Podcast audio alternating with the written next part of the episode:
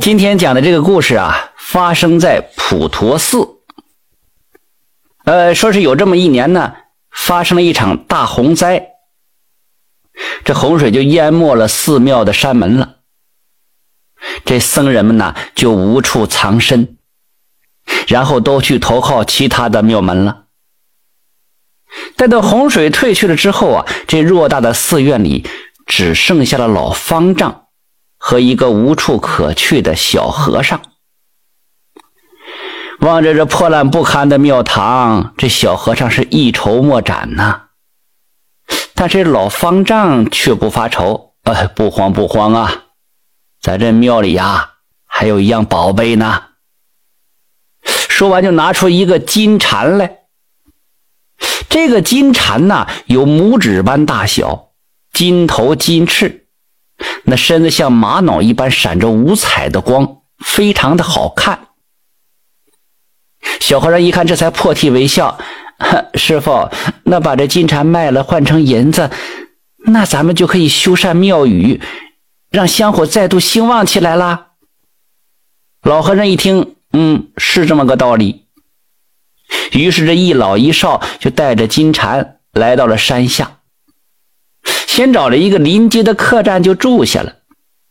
白天，小和尚出去化缘，老方丈啊就在这客栈门口一坐，把这金蝉呢摆放在自己的膝盖上叫卖。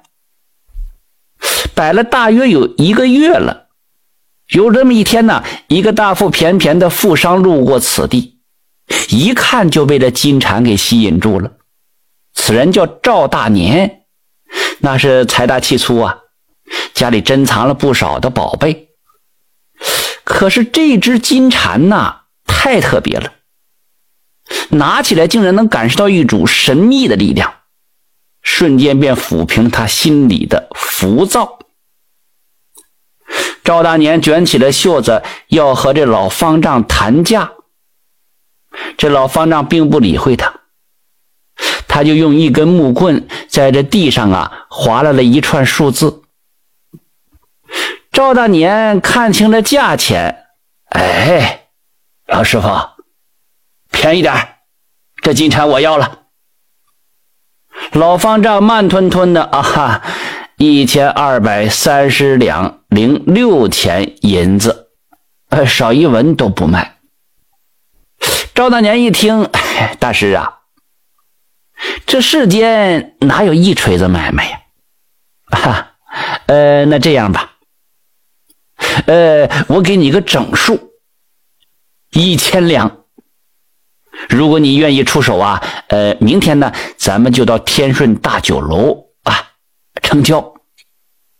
说罢，这赵大年就扬长而去。他以为这老方丈能去找他呢，可是这老方丈没有去找这赵大年。每天照旧坐在这店门口卖着金蝉，就这么过了三天之后，又来了一个买金蝉的人。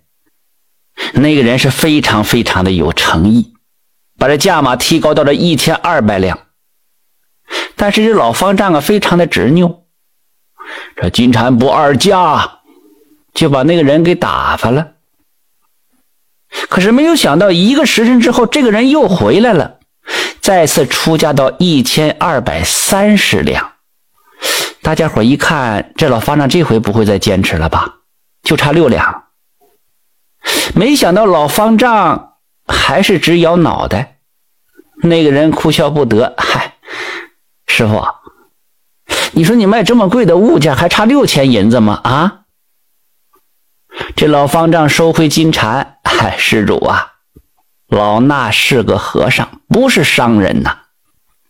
施主要是真爱此宝啊，啊，请再拿六千银子来。那个人一听啊，实话告诉你吧，我也是替人办事。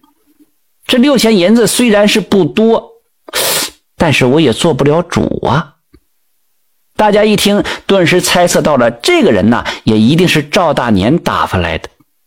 想着人家也不差那六千银子，就想置口气呗。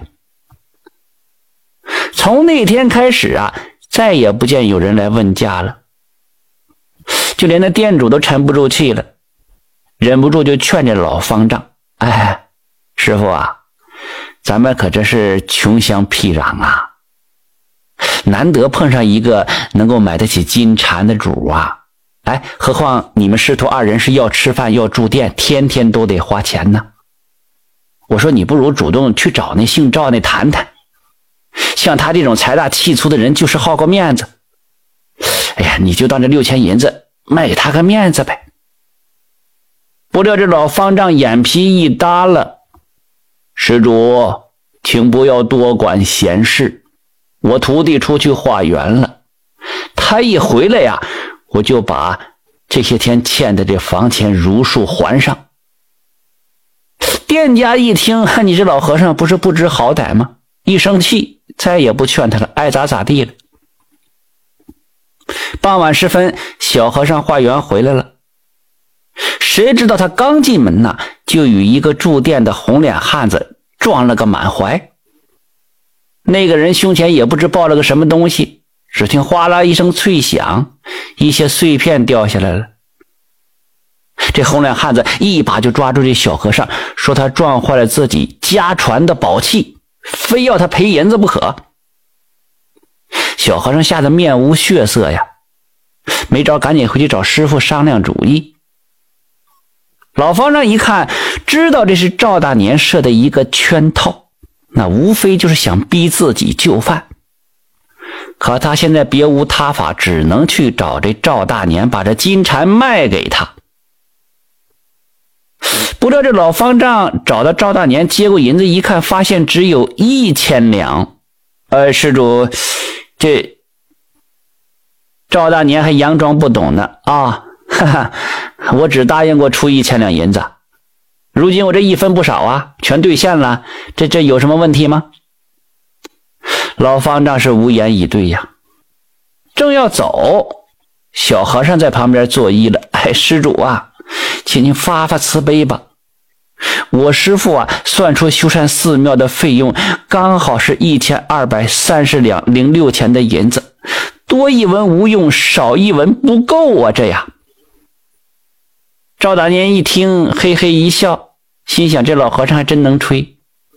寺庙还没修呢，你怎么知道花多少钱呢？在一旁就讥讽了：啊，修缮寺庙那是一笔大数目啊，预算上有个百十两的出入，这很正常。可 要想算的一文不差，你是神仙呐！老方丈在一旁叹了一口气：嗨，出家人不打诳语。呃，你要不信，可愿和老衲打这个赌吗？赵大年一听，这脾气上来了，打就打，你不够银子，我给你垫上。老方丈笑了，哈哈，呃，那你不怕老衲还不上你的银子吗？赵大娘一听，不怕，寺庙修好了，有香火钱可以收啊。就这么的，二人打下赌了。在一个月之后，这寺庙修缮一新了，一结账刚好是一千二百二十五两。赵大年听了报价，暗自心惊啊，没有想到这数字和老方丈的预算竟然如此的接近。你不过接近是接近，并没有像老方丈说的一文不差呀。这时候，小和尚跑过来告诉他了，说香案上的木鱼被水泡的裂开了口子，还要再添十只新的。赵大年找这来工匠一问呢，做十只木鱼的工钱和料钱恰好是五两六钱银子。赵大年这惊得半晌都合不拢嘴呀，他连忙去见这老方丈。此时老方丈啊，正在那房屋里打盹呢。赵大年是个粗人呐，他不管不顾就嚷嚷了：“哎呀哈，你真是老神仙呐！那垫付的银子我不要了，我只想请你给我算算。哎，老师傅，我这辈子能活多大岁数，能赚到多少钱呢？我呀！”老方丈微微的睁开眼，忽然声如洪钟：“赵大年，我不知你能活多久。”此生还有多少福可以享？我只知道，洪灾之时，你趁机抬高米价，赚得一千二百三十两零六钱的黑心钱。如今已经一分不少的吐了出来。以后若再干这种投机取巧的勾当，定会折减阳寿，殃及子孙。阿弥陀佛。说完这番话，这老方丈便入定在那里，是一动不动了。一旁那小和尚上前一探着鼻息，顿时是大哭起来。小和尚不知道啊，上次洪水半夜袭过来的时候，老方丈年老体衰，当晚就已经油尽灯枯了。只是因为心里惦念着店里的众僧，才一息尚存，用最后一点余力完成了寺庙的修缮。赵当年一见这小和尚虎视眈眈地望着自己，哪还敢久留啊？战战兢兢从怀里掏出那只金蝉，递给这小和尚，说了一句：“小人惭愧啊！”便灰溜溜的离开了。这小和尚捧着这金蝉，心中是五味杂陈呐。当初师傅拿出这件宝物的时候，他心里还犯过疑，以为师傅私吞了大量香客的馈赠呢。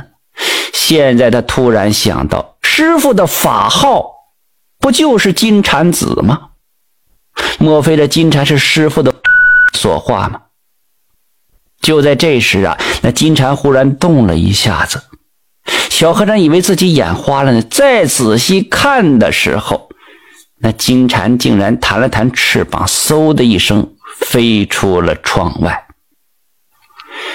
见此情景，小和尚也不哭了。